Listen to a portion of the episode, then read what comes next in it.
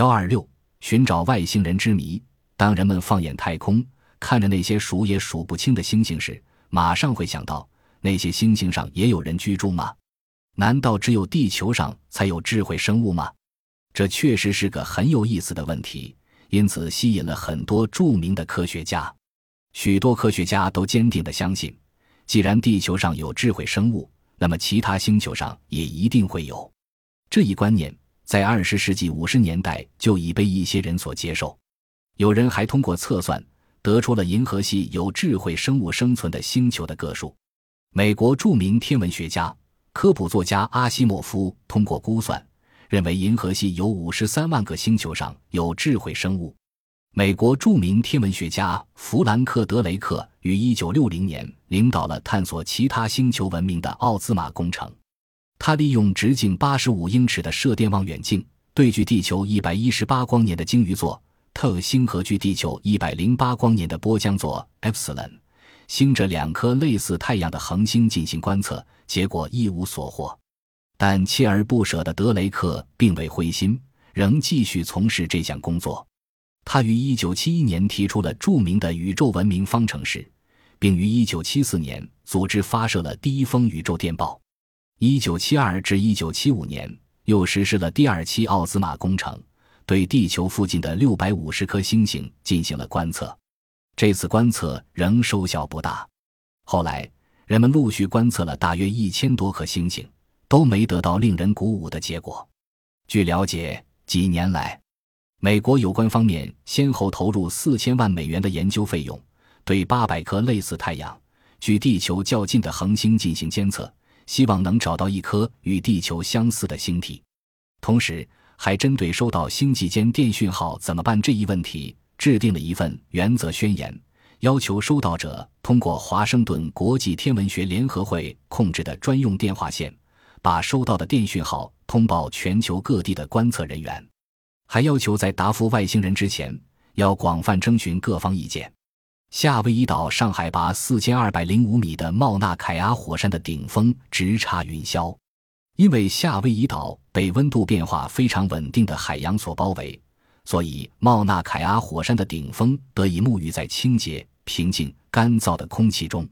对于天文学观测来说，这是一个十分理想的环境，至少有一打世界上最好的望远镜架设在这里。其中特别重要的是 W.M. 凯克观测台，它由两台安装了直径达十米的巨大反射镜的天文望远镜组成，其中每台都有八层楼高、三百吨重。这两台分别于1993年和1996年安装完成的凯克望远镜，一直在帮助主要的行星搜寻者加利福尼亚大学的保罗·巴特勒和卡内基学会的杰弗里·马西探测太阳系外行星。在过去的五年时间里，科学家总共发现了大约四十颗围绕着遥远的恒星旋转的太阳系外行星，其中二十五颗是巴特勒和马西发现的。这些太阳系外行星中的大多数是像木星一样被气体包围着的巨大行星，它们的运行轨道与其中心恒星的距离非常近，而且这些行星太大、太热。就我们所知。任何生命形态都无法在这样的行星上维持生存。但是，二零零一年三月二十九日，巴特勒和马西报告说，他们发现了两颗体积比土星还小的行星，这是朝着发现像地球一样适于居住的太阳系外行星迈出的重要一步。因此，这两位行星搜寻者不仅在天文学界享有很高的声望，而且任何对于地球是不是宇宙中唯一有生命存在的星球。或者宇宙中是否有其他的生存形式存在这样的问题，感兴趣的人都知道他们的鼎鼎大名。凭借自己丰富的想象力和不辞辛劳的工作，他们找到了一种方法来确定有可能产生生命的行星的位置，从而将上面提到的这个问题从人们的推测变成了科学。他们的努力已经使人们对于地外生命存在的可能性产生了很强的信心。以至于一个全新的科学领域——天体生物学，研究宇宙生命的科学迅速发展了起来。目前，科学家还无法对太阳系外行星进行直接搜寻，恒星发出的光芒使科学家不可能看到任何也许正在围绕它们旋转的天体。巴特勒和马西发明了一种极具独创性的方法——多普勒技术。这种方法的工作原理与多普勒效应。当汽车或火车从你身边经过时，它们发出的声波听起来好像一直都在改变频率的原理一样。多普勒效应在天文学上的对应现象被称为红移。从1987年开始，巴特勒和马西花了八年时间全力研究红移现象。他们认为，如果一颗恒星周围存在着一颗围绕它旋转的行星，那么这颗行星的引力就会使恒星出现轻微的摇摆。就像地球和太阳系中的其他行星使太阳发生摇摆一样，这种摇摆会使恒星的光波在恒星朝向地球和背离地球的摇摆运动过程中，在光谱的蓝端与红端之间交替运动。他们认为，如果你可以测量到这种红移一蓝移现象，那么你就可以发现太阳系外行星的存在，而且利用这些数据，你甚至可以分析出它们的质量和运行轨道。但是，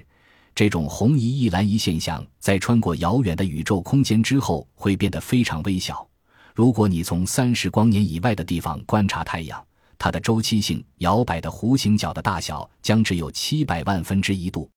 为了利用多普勒方法对恒星及其行星进行准确的分析，你必须使恒星摇摆速度的测量结果精确到十米秒以内。马西和巴特勒是在1995年12月30日发现第一颗太阳系外行星的。那时，马西已经回到他加利福尼亚伯克利的家中，和他的妻子一起准备新年前夜的聚会。巴特勒还在办公室凝视着计算机屏幕上显示的看起来好像是一些随机数据点的东西。他正在寻找一种可以告诉自己他们已经取得了成功的数据点模式。一条将所有的数据点连接到一起的蛇形曲线，就像心脏监护示波器上显示的心跳曲线一样。只有这样的曲线才可以证明他们正在寻找的摇摆，进而证明太阳系外行星的存在。当计算机软件显示出这样一条曲线时，屏幕上的每个数据点都正好位于这条曲线上，或者与这条曲线非常接近。计算机屏幕上没有一个远离这条曲线的数据点。这正是巴特勒和马西八年来一直在梦想能够找到的数据点模式。这些太阳系外行星使天文学界感到震惊，并且动摇了所有现存理论的主要原因，使它们的运行轨道都呈现出非常明显的椭圆形。太阳系的大多数行星都在沿着近似于圆形的轨道运动。当你考虑到行星很可能是在圆形的圆形星系体、冰和尘埃组成的盘状物。就像我们在猎户座星云中看到的圆盘一样，中形成的时候，你就会觉得行星沿着圆形的轨道运动是很有道理的。那么，太阳系外行星的运行轨道为什么会呈现出明显的椭圆形呢？巴特勒和马西指出，解释这一现象的最佳线索来自彗星。彗星形成时的运行轨道是圆形的，但是如果它们从距离行星很近的地方经过，彗星的运行轨道就会在引力的作用下迅速变成非常明显的椭圆形，这就是为什么我们很少在内太阳系看到它们的原因。这一理论还可以解释为什么科学家目前发现的太阳系外行星中有许多是被气体包围的巨大行星，而且它们的运行轨道与其中心恒星的距离近得令人难以置信。任何体积与地球相当的行星，如果与其中新恒星过于接近，都很有可能被其强大的引力甩出该行星系。巴特勒和马西指出，我们的银河系中一定存在着数以万亿计、体积与地球相当，而且正在四处闲逛的行星。它们是一些毫无目的在星际空间中游荡的阴暗的巨型岩石。他们得出结论认为。太阳系可能是一个比较少见的行星有序排列的例子，九大行星静静地溜到各自的圆形轨道上，而且在这一过程中奇迹般地避免了任何形式的碰撞。但是，天体生物学家们并不希望听到太阳系可能是一个反常的完美特例的说法。运行轨道呈现明显的椭圆形的行星不可能成为生命的避风港。行星与其中新恒星距离的变化引起的巨大温度波动会敲响代表死亡的丧钟，甚至连最顽强的生物化学分子也无法幸免。同样，这些巨大的被气体包围的行星的运行轨道与其中心恒星的距离如此之近，以至于在某些情况下，它们的公转周期只有三天。而一千五百摄氏度的表面温度对于任何生命来说都实在是太高了。但是这并不等于说地外生命存在的希望已经完全破灭。为什么只有一些巨大的行星在与其中新恒星距离非常近的轨道上运行？到目前为止，科学家们已经发现，这可能只是因为它们是最容易发现的行星。这就是为什么人们对于巴特勒和马西发现的两颗比土星还小、围绕鲸鱼座七十九，也被称为 HD 幺六幺四幺和 HD 六三七五这两颗恒星与地球的距离均为大约一百一十光年。运行的行星会感到如此兴奋的原因，尽管巴特勒和马西认为有许多行星被其所在的行星系甩了出来，但是他们对于适合生命生活的理想行星——被称为“金发女郎行星”的存在仍然充满了信心。巴特勒指出，银河系中的两千亿颗恒星中，大约有百分之十拥有巨大的、很容易发现的行星。看起来很有可能，其余恒星中的大多数周围也有行星存在，但是我们目前还没有掌握探测这些行星的技术。在这些统计数字的鼓舞下，美国航天局现在对天体生物学事业充满了信心，以至于他已经建立了一个被称为“起源”的大型研究计划。该计划在未来的四十年时间里，将把更为精密复杂的天文望远镜送人太空。以便对那些拥有适当的条件可以维持生命存在的行星直接观测，科学家对于生命存在到底需要哪些条件仍然争论不休。因为目前我们对于可以维持生命存在的行星只掌握着唯一的一个例子——我们自己的地球，所以我们几乎没有办法知道答案。巴特勒指出，宇宙其他地方的生命很可能必须建立在碳和水的基础上，不然的话。我们所有的推测就都会失去依据，因此，一颗金发女郎行星的运行轨道必须是圆形的，而且它与其中心恒星的距离应该为大约一个天文单位。这颗行星的表面温度必须使水可以以液态形式存在。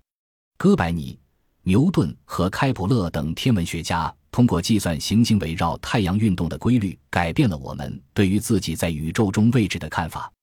而这些行星搜寻者通过发现宇宙中其他的行星正在造成同样的影响，他们发现类似地球的天体，以及我们最终确定地球生命是否是宇宙中唯一的生命形态，只是个时间问题。